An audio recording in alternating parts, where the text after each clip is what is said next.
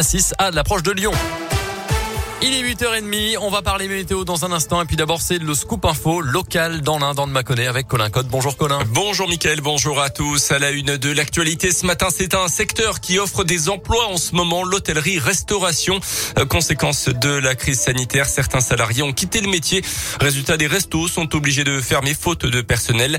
Le MI de l'Ain, l'Union des métiers et des industries de l'hôtellerie estime même que 10 à 20% des restos du département ont dû fermer temporairement ou définitivement Serveurs, cuisiniers, plongeurs, femmes de chambre, le secteur de l'hôtellerie-restauration a perdu 237 000 salariés en France entre février 2020 et février 2021 et il n'arrive plus à recruter désormais.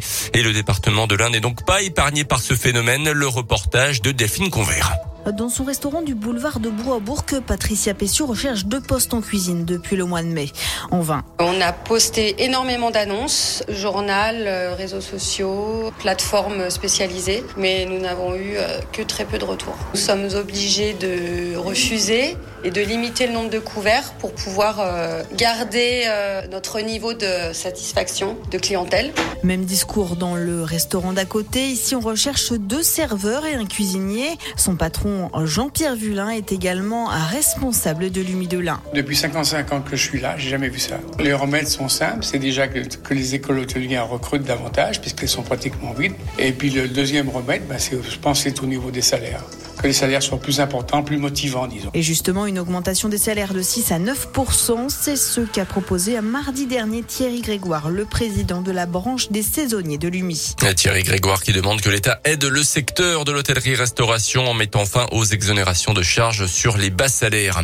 Dans l'actu également, le port du masque en extérieur, c'est désormais terminé en Saône-et-Loire à partir d'aujourd'hui, annonce de la préfecture. Hier, vous le savez, depuis lundi, les élèves ne sont plus obligés de le porter en classe dans le département. La situation sanitaire en Saône-et-Loire bonne depuis plusieurs semaines déjà avec un taux d'incidence stabilisé à 25 cas pour 100 000 habitants.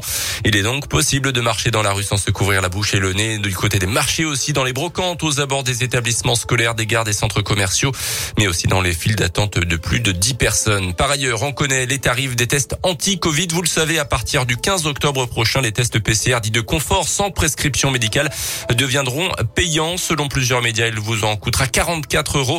Comptez une vingtaine d'euros pour les tests antigéniques sont effectués en laboratoire. Dans les pharmacies, ça sera un peu plus, 25 euros voire 30 euros le week-end. En revanche, les tests resteront entièrement gratuits pour les personnes vaccinées.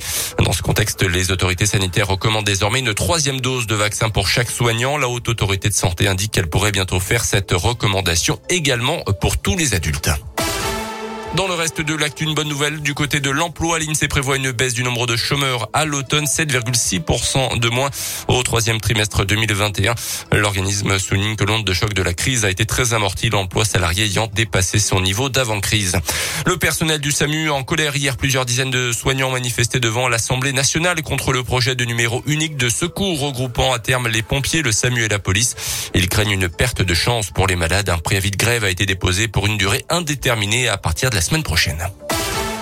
Les sports avec le basket, deuxième victoire de suite pour la Gelbourg en championnat. Victoire 59-54 à Limoges hier. Prochain match à Equinox pour le premier match de championnat à domicile de la saison. Ça sera contre Strasbourg. En foot, le FBB ira à Saint-Priest, pensionnaire de National 2 pour le cinquième tour de la Coupe de France. Tirage au sort a eu lieu hier. Le match se jouera le week-end du 16-17 octobre. Et puis à suivre toujours en foot ce soir l'équipe de France qui affronte la Belgique à Turin. Demi-finale de la Ligue des Nations. C'est à partir de 20h45. Merci beaucoup Colin. Alors je reviens sur la Gielbourg puisque